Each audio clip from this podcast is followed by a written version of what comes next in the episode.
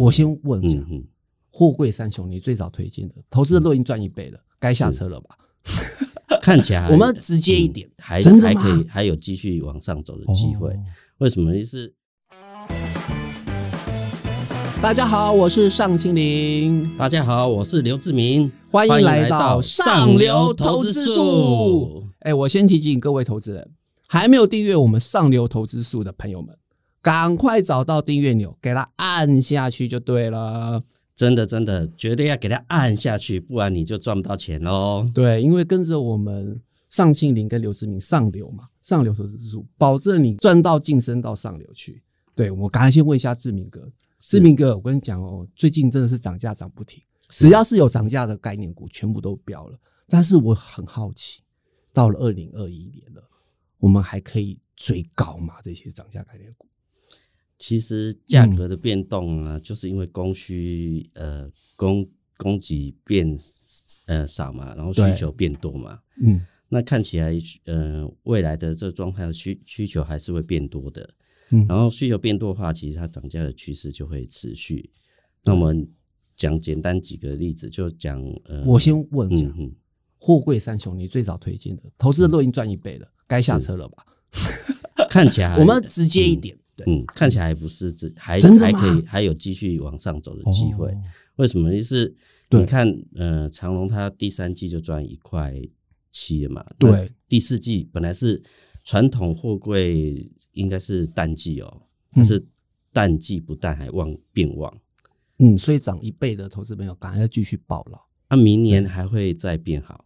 所以很多呃，对货柜航运比较懂的这个投资机构估长荣明年可能是赚七块钱，但是阳明可能是四到五块。投资人我觉得是应该比较好奇，说为什么这一波会涨势这么的凌厉啊？在货柜部分，其实最重要是美国当时因为疫情，它库存降得很低很低哦。那很低很低之后，它它其实需求就慢慢的上来，需求慢慢上来的时候，回补库存的时候，哎，第一个。因为很多船员有有染疫嘛，听说是有百分之二十的船员有染疫，所以他没办法上工。嗯，那你供给是不是就变少？对，还有货柜的部分，因为需求突然变好，然后供给也也变少，所以说柜货柜也变少。对，所以就所以因为这样，你如果真的要出货的话，那你就只好拿多一点钱来嘛。对，它价格就因为它的供给变少了。是，对。所以，我们看那个价格一直都往上走，到现在都还没有修正的状态。所以说，看起来货柜还是可以持续一直看到，最少我觉得明年第二、第三季都还是会旺季。但是报价会不会持续往上走？一，我觉得到明年第二季之前都还有机会。但是你也不要看到报价上，呃，稍微往下修的时候，它就不好吗？不是诶、欸，它跟以前的价格是两两倍、欸，所以说它获利还是会很好。然后获利很好的话，其实它还会持续往上走到一个也让大家比较难以想象的地步，因为毕竟货柜三雄已经亏损，呃，就不好很多年了，真的是。它不可能，嗯、呃，短期在呃，我觉得十八个月，就上次我有跟大家聊十八个月的这种观念去投资的话，其实因为它是应该是今年二月的时候。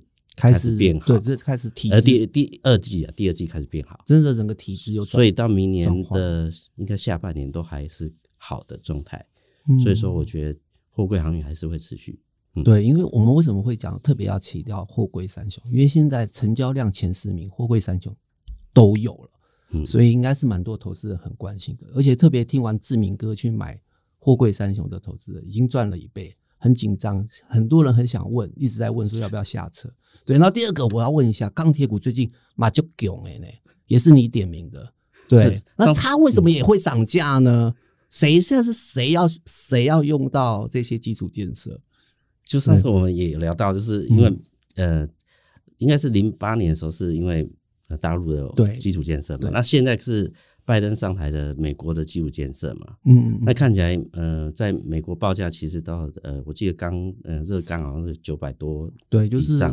那亚洲区也比较低，可能是六百多，可是它趋势往上走，往应该是没有什么改变的，所以看起来钢铁往上涨。你看现在连，呃，不只是钢铁，铁矿砂也涨，对，就是嗯，金属也涨，金属报价，对，就原物料，就这一波行情可能会是，呃，科技半导体先走一段，然后原物料再跟上来，跟上来以后可以可能稍微休息一下，可他还会再走一段，然后原物料再走一段，因为主要还是资金行情的关系啊，对，主其实我大概跟投资人讲一下，其实刚刚志明哥有透露一个玄机，就是这真的是跟资金行情有关。因为它现在是美元贬值，对，没错，所以这些报价是用美元。报价，所以他们涨价也只是刚好而已。因为美元真的贬得太凶了，对，所以如果要至少要不要亏钱嘛，所以它报价自然会提升。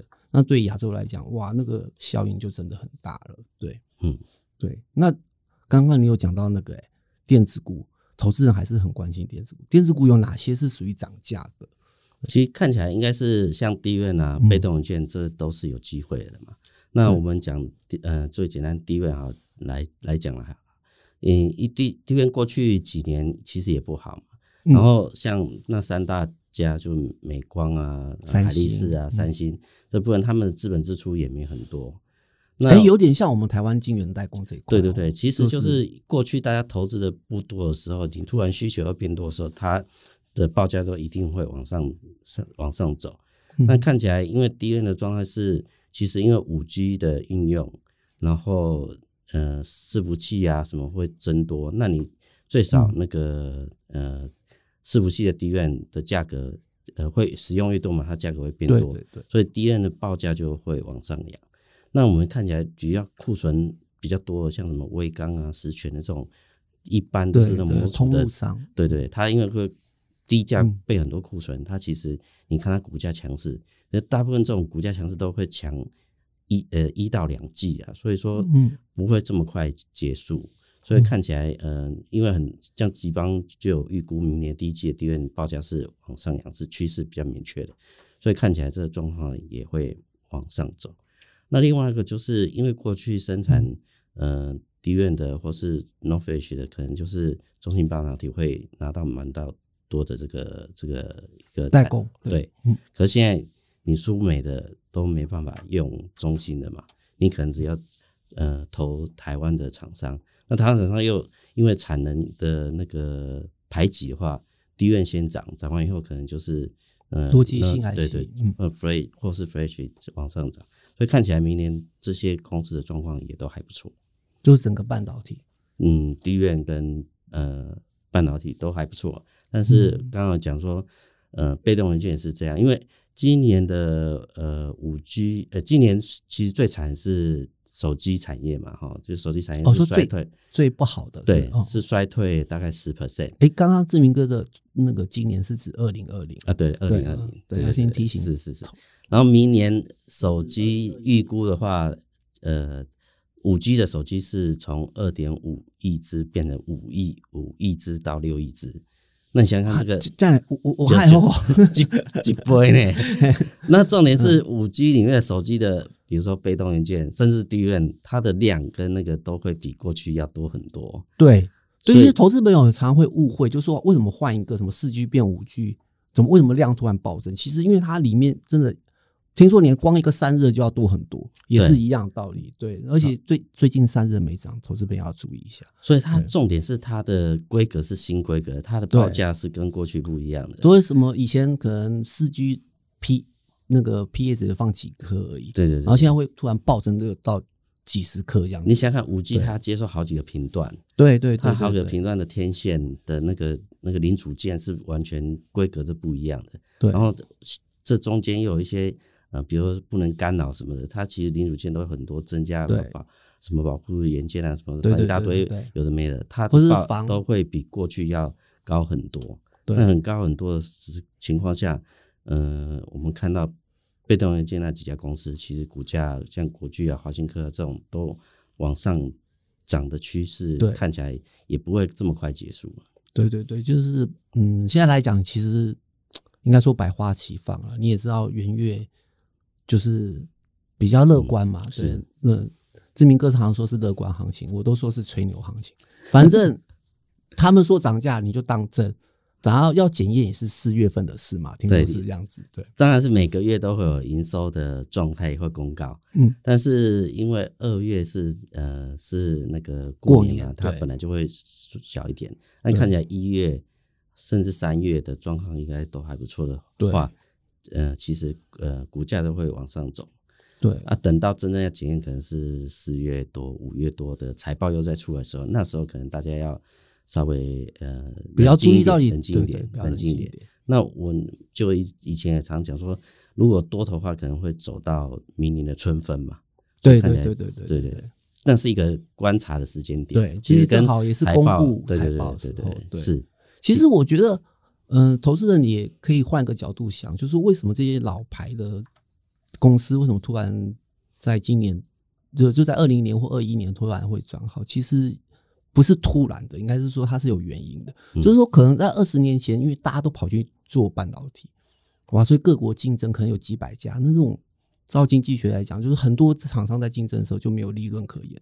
然后，可是其实经过这二十年了，其实真正玩家就是剩两三家而已。那如果讲到那个二纳米、三纳米，也是只有只剩台积电一家玩在在在做，那它当然就是的是最大赢家了。你你如果想要做到。二三纳米的那种高阶制程的话，你就只能找台积电，你也找不到 Intel，因为 Intel 也不会做了。所以我觉得啦，就是现在应该算是寡占市场，是每一个人都可以赚大钱。对，我这里来补充的就是，因为我有跟一个投资呃台积电的呃投资人有聊天，他有讲到一个很大很重要的观念，就是以目前来讲，台积电到三纳米的时候，如果它量产真的顺利成功的话。他以后给 AMD 用的是三纳米，那 Intel 用的是七纳米，你觉得 Intel 受得了吗？Intel 听说七纳米他自己做不出来，不管他做不做，就是他他绝对受不了，所以他一定会转单给。如果台积电三纳米那个确定量产成功的话，他一定会转单给台积电。那一转单就是一百亿美金起跳，台积电现在一一年营收在一点三兆嘛，一百亿美金就三千亿，给西啊。对对对，其实这个我觉得，你看 Intel 已经败相已经逐渐的显露出来了。因为最近大家都知道，苹果推出新的那个嗯呃笔电的机种，它它它自己的处理器，它以前是跟 Intel 合作的哦。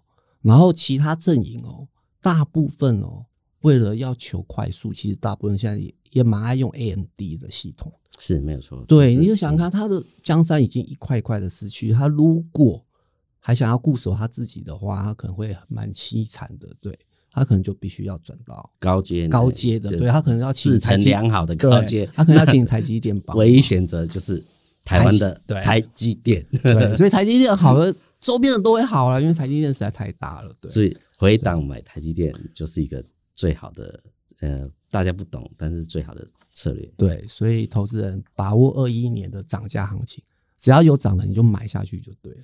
呃，志明哥最近哦，因为疫情蛮严重的，因为国际股市也受到疫情影响，然后最近有回拉回整理一下，然后台股好像听说最近因为我们有我们有新增一些本土案例嘛，也很多天没有了，然后突然新增，股市也拉回了，所以二一年怎么看？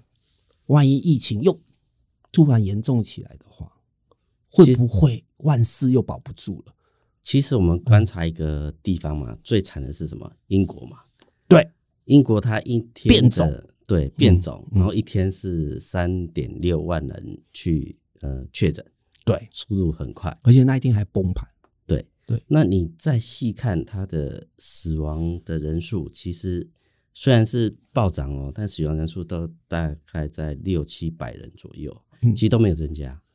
那意思是说什么？这个新种病毒是传播力很强，但是致死率很低，那就是小感冒嘛。就看起来他的状况，只要你 呃，比如说台湾做的很好，就是呃戴口罩啊，然后勤洗手啊，嗯，大部分都可以阻绝这样的一些传播的速度，然后再加上有疫苗的的帮助的话，其实我觉得疫苗是可控制的，呃，不，应该是疫情是可控制的，但不会呃造成经济很大的影响。我觉得在明年第一季之前都是应该是如此的，除非真的我们。观察到，哎、欸，它真的不不不可控，对，不可控的时候，可能就要另外一个思考。目前看起来是如此。所以因为疫民呃就是疫情可控的状态下，我们要朝向呃呃乐观一点的方向去思考，就是经济复苏的方向去思考。嗯，那经济方式复思考的状态下，像呃现在呃利率很低嘛，对，美元又贬值，然后又一直。印钱，美国又又要拨钱出来了。对啊，然后有九千亿的那个纾困金。对，虽然川普有呃讲说他不发嘛，可是我却以川普的个性，他绝对不会把把这个 credit 给给拜登嘛。所以说，我觉得在一月二十号之前，我觉得还是会发下来。那你发下来是什么？美国人就 happy 的去消费嘛，不管怎样。那美国一消费，全球的这个消费的力道就会变强。它、啊、变成说货柜要运的啊，或者其实都还是朝又是另外一个涨涨价的正循环。是的，然后你看台币的升值的状态，你看起来资金往台湾走的方向也蛮明强。对，真的是蛮。那今天有听到什么向华强？香港的向华强以前是支持呃谁大陆的、哦？香港是那个我知道，我知道影星大户，哎、欸，对对对，他要来台湾。自定居也 定居，所以你想想看，以他们的那种过去支持大陆的这样，都希望来台湾住，因为台湾相对安全嘛。对，因为台湾没有疫情，第一个没有疫情，然后反正什么都很自在啊。你你可以甚至可以骂总统都没有关系，所以非常民主自由的状态下，你说这些有钱人，他当然是要找一个比较生活的比较舒适、比较心理安全什么都的地方。所以我觉得台湾是目前亚洲区应该是华人的最佳首选。所以说资金往台湾跑的这状态，应该在一两年内可能不有，我觉得不太会改变，除非美国的那个结构有些改变。所以这这状态下，其实应该是，呃，像很多投资就讲，就明年是百花齐放，就是对科技股也好，传产股也好。对，所以我们就是资金很多，一直对，所以一定要掌握在明年第一季这一段时间。对，其实有修正回档，其实都是不错的买点。对，其实就我们谢市长也有说啊，就是台湾正要经历三十年最好的时时时光嘛。其实也的确如此啊，真的你可以种种迹象可以看到，蛮多有钱大户都会把把目标锁定在台湾了，因为我们台湾相对其他亚洲国家，我们真的算是。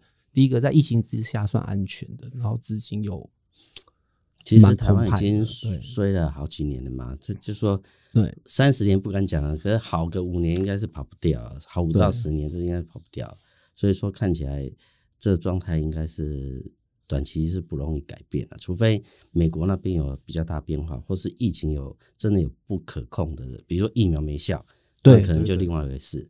如果是疫苗有效的话，其实我觉得应该长。对，中南线都应该往上走。对对对，竟然行情这么好，听说志明哥要热情大放送，因为二零二一年新年他热情大放送，要告诉我们心法大公开，教我们如何一两招之内就可以赚大钱了。其实这几年我们都尚老师跟我都呃常跟很多很多大户聊天嘛，就投资成功人，那我们稍微整理一下一些。简单的方法，对，投资人还会拿出笔跟纸。现在大部分人就是听名牌去投资嘛，对，你大部分听哦，不管是电视什么，随便谁。现在听说还有，我最近听到蛮多新的管道，YouTube 好像也可以订阅嘛，然后也蛮多人在报牌的。是，对对对对。那我讲一个呃，最简单说，如果你听了名牌这几年都没赚到钱，你怎么解决？我应该要归隐山林，不是啊，不是，因为。呃，股票是这样，最懂。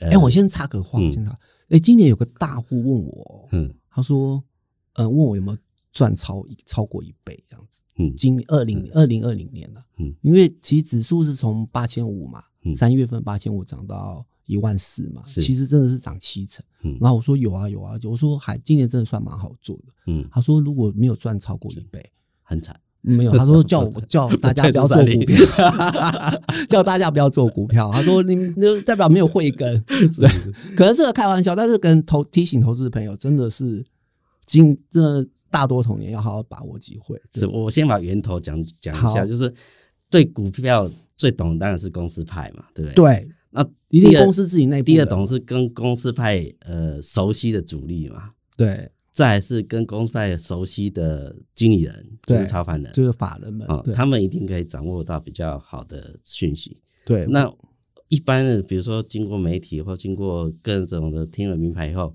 他可能是后端的，嗯、后端的基本上其实都是后端资讯。对，那如果你是你过去的听到名牌消息都是以后端资讯，你买了就亏损。嗯。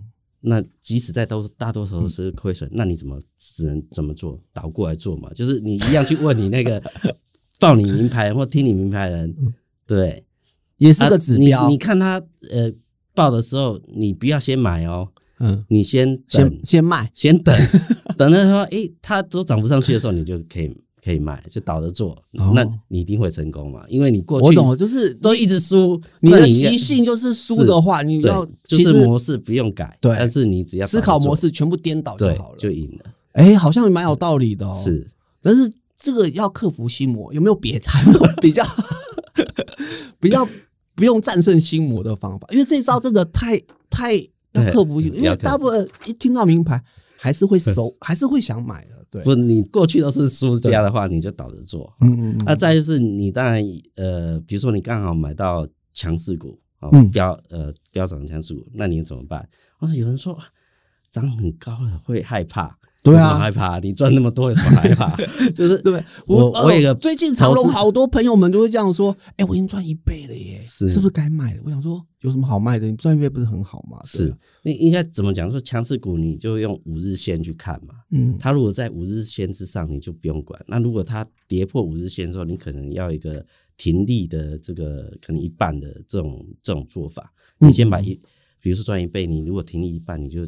成本就回来了，剩下都给给谈的呀。对对对对对，蛮诶，其实蛮多人有教过这个方法的。所以如果你真的 hold 不住的话，你不如先把你的成本拿回来嘛。对对，那剩下都多赚。对，然后再来就是它可能修正到十日线的时候，那可能是因为它是强势股，可能是另另外一波的买点。但你要观察它不要跌破十日线哦。但是五日线、十日线中间，你就可能会去做一些观察它的。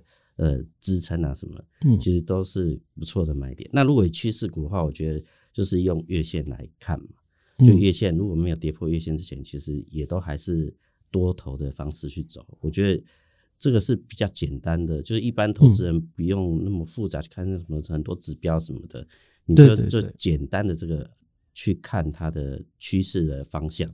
其实你应该投资赚到钱，应该不会有很大的呃。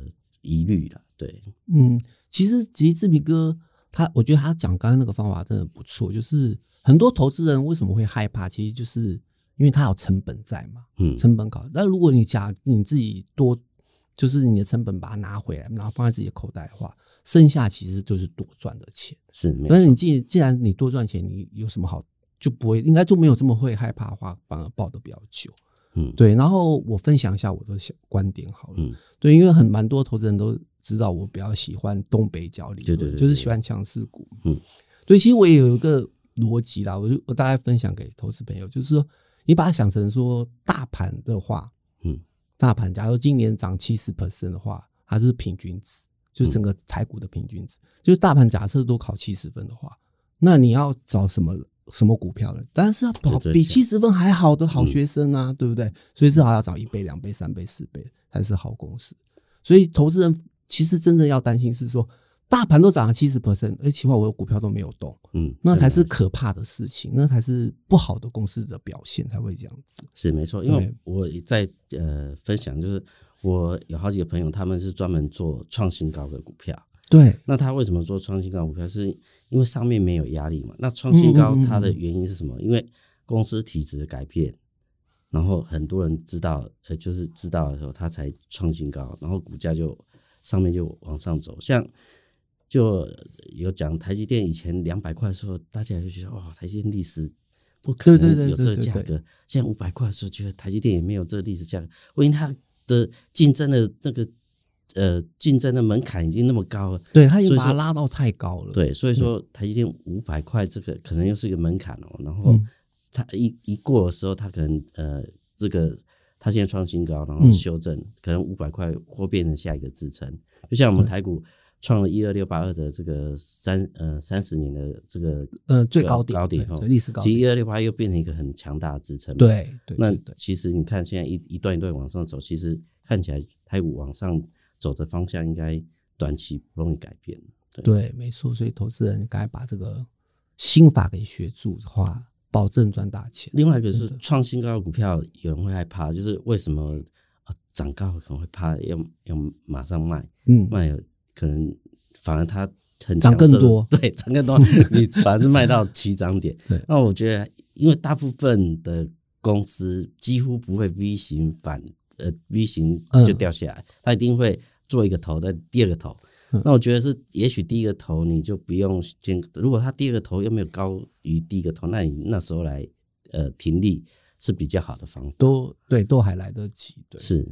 而且我觉得投资朋友你要想嘛，假如你真的找报到一档标股，就是一直涨一直涨，那你既然你的成本这么低，你干嘛要这么紧张？其实真的是不用这么紧张了。对对，冲天炮股票你要等它它这对就是。他至少会做一个头嘛，头头部，对，那你回去看一下标股长得什么样子嘛，嗯，对，然后多做一点功课，你会发现，哎、欸，其实真的是不需要太紧张，对，嗯，我觉得这一般，因为你不知道一个公司的真正状况是什么，不不不容易了解。可是根据几个原则的话，其实你看会比较容易去找它的买卖点。对对对对对对对，其实要不然就是跟着志明哥说的，沿着五日线做嘛。或是沿着月线，也有人做月线，对对对，沿着月线做，你跌破再再卖掉都来得及。对，好，谢谢志明哥刚才分享的那个标股的心法。对，然后我还是要提醒投资朋友哦，赶快要订阅我们的上流投资术哦。对，接下来我们又到了我们的 Q&A 时间了，投资人现在超爱我们的，知道吗？因为我们都会解答，别人订阅还要钱，我们订阅公开分享不用钱。跟你讲，第一个题目。比特币为什么最近会大涨？是什么原因？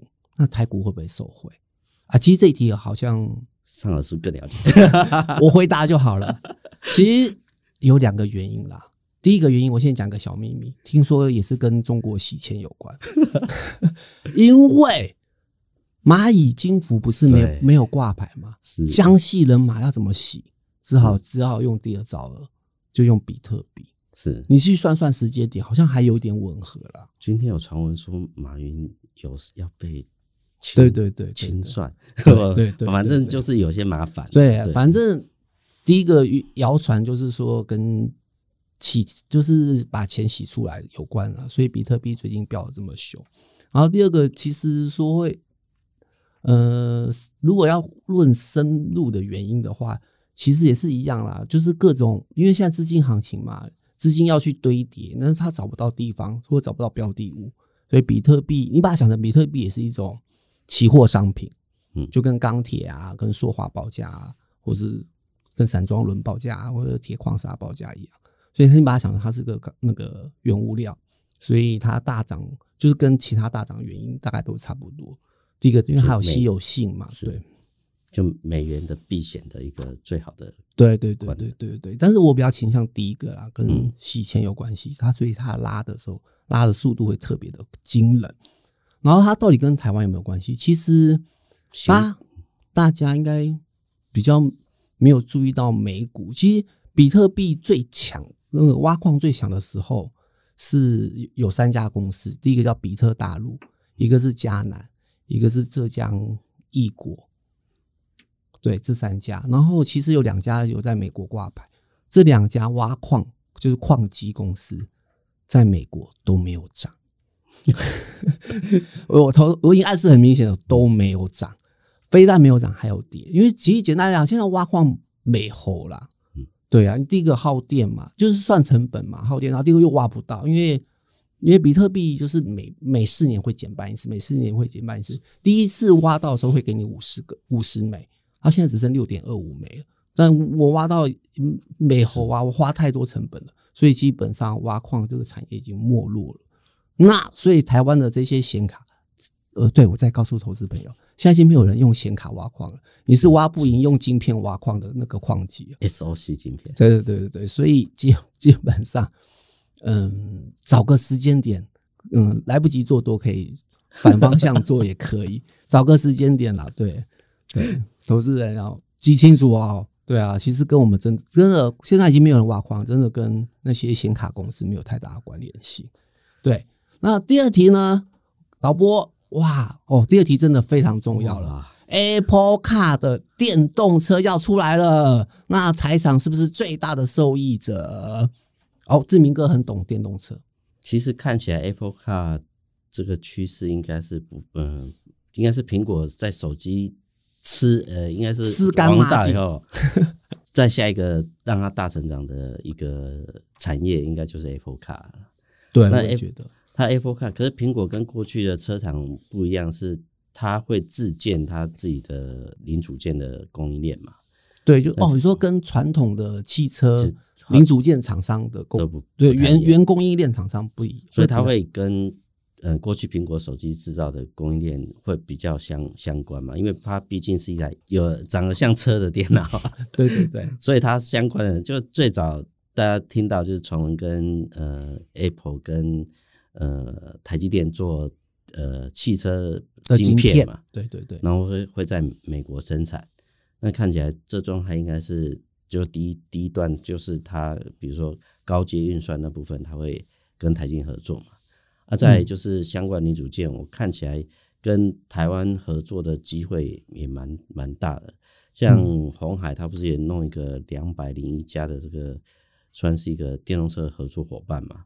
那看起来，呃，除了电池是跟大陆的那个宁德时代合作以外，剩下的那些零组件，当然国外有一些，但是台湾的也很多，所以看起来台湾的零组件在这一波 Apple Car，呃，应该传闻是明年九月会发表，那我不知道实际的状态是怎样，但是小量量产，甚至是有些呃 First Type 的这种量产的这机会是台湾零组件是有机会拿到的。那有机会拿到的原因是，就呃之前我们讲就可实现的梦想的状态下，只要它有小批量的这个生产的话，其实它将来就会在虽然嗯呃营收大成长可能是在二零二二，但是二零或是更后面的事情，但是二零二一就会有股价上的的反应，因为毕竟这是苹果下一个世代的最重要的产品嘛。尤其因为苹果它是挖了 Tesla 一个高阶的副总裁，然后先到他的一个新事业部当副总裁嘛。然后听说光 Tesla 哇可能是上千人，Apple Car 这部分应该是趋势，应该是往往前走，应该是没有什么问题。对，其实我觉得我提醒一下投资人，你不不妨去看一下当年刚接到订单的那些就是 Tesla 订单的那些台厂。对，就是听说茂联那个时候比重好像才到不到五哦，对他他自己都讲说他不到五，但是股价就是真的说从五十涨到快五百了，对，所以我记得那时候最美好的时光其实是其实是梦想时，对，就是你刚接到的时候，你不要管他说我哦，我这个营收才这么少，对，其实不要去想这件事情。我记得那时候尚老师是。茂联才十几块的时候去拜访茂联，对对 对，后来那一波它是涨到两三百吧。对对对对对，我那时候我觉得，嗯，这样好像营收也没有很很高，这样子要买嘛。其实当时我们也对特斯拉也有。也不知道它真的会这么对，会这么强，会成为现在的主流。然后另外就是像核大那时候，我记得它的那个比例也是五到十趴左右嘛。嗯，和大是从二十对二十几块涨到一百五嘛，就是当时最重要的两个。真正它营收反而比较高的时候，是最近的事。但是其实股价已经没有动了，没动还修正。对对。然后现在如果 Apple Car 又让它接到的话，那又是一波另外一个。光景，所以大家还是要就是另外一个故事，对。但是你要还是我觉得还是会多注意一下，谁可能是新的，嗯，新的就是可能大家没有听过的一家公司挤进去了，嗯，像最近郭郭大分析师不是常常会乱点名嘛，但是听听就好了。但是你大家投资人还是多注意一下，还有哪些新的机机会点会谁卡位到那个 Apple 卡这样子，是。对。然后刚才导播提供一个更惊人的讯息，他说他想要赚八万八。他说威威风啊，就是威盛的子公司威风 IPO 挂牌，只要中签了就可以赚八万八。对，志明哥，高阶的 USB 四点零的晶那个晶片的开发嘛，我觉得这就是不只是五 G 的无线的网络速度要快，你电脑里面跑的那些对晶片的速度也要变快，其实它也是会慢慢变多嘛。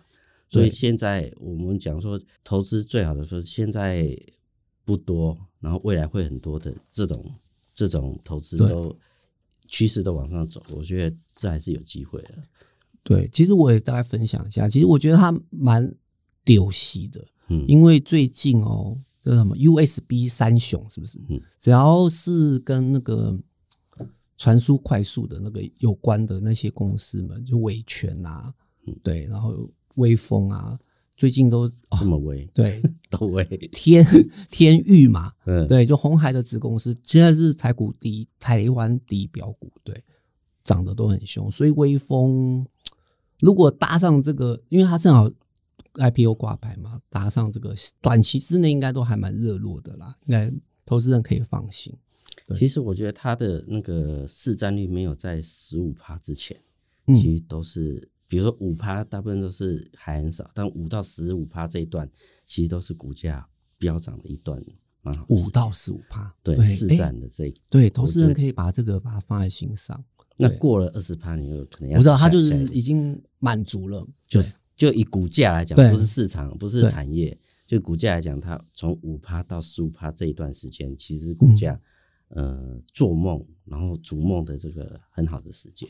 对，其实这个这个可以。有依据的，因为五趴到十五趴，可能它它就是在营收表现上是翻倍，嗯，就五五到十就翻倍嘛，十到二十也是翻倍。然后、嗯、然后对于那些法人来讲是看成长动能，就哇，成长一倍，哇，成长一倍，就是一直加码。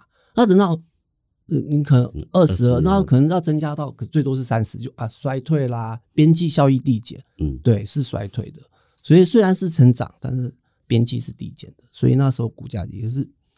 股价是看边际效应的，对，投资跟产业还是有点不太一样，因为产业也许它市占率越越高的时候，可能除非你独占了，啊，不然的话，你如果市占能从五到十五趴，这段时间其实是市值增长最好的一段时间，对，所以大家应该是掌握在这这段。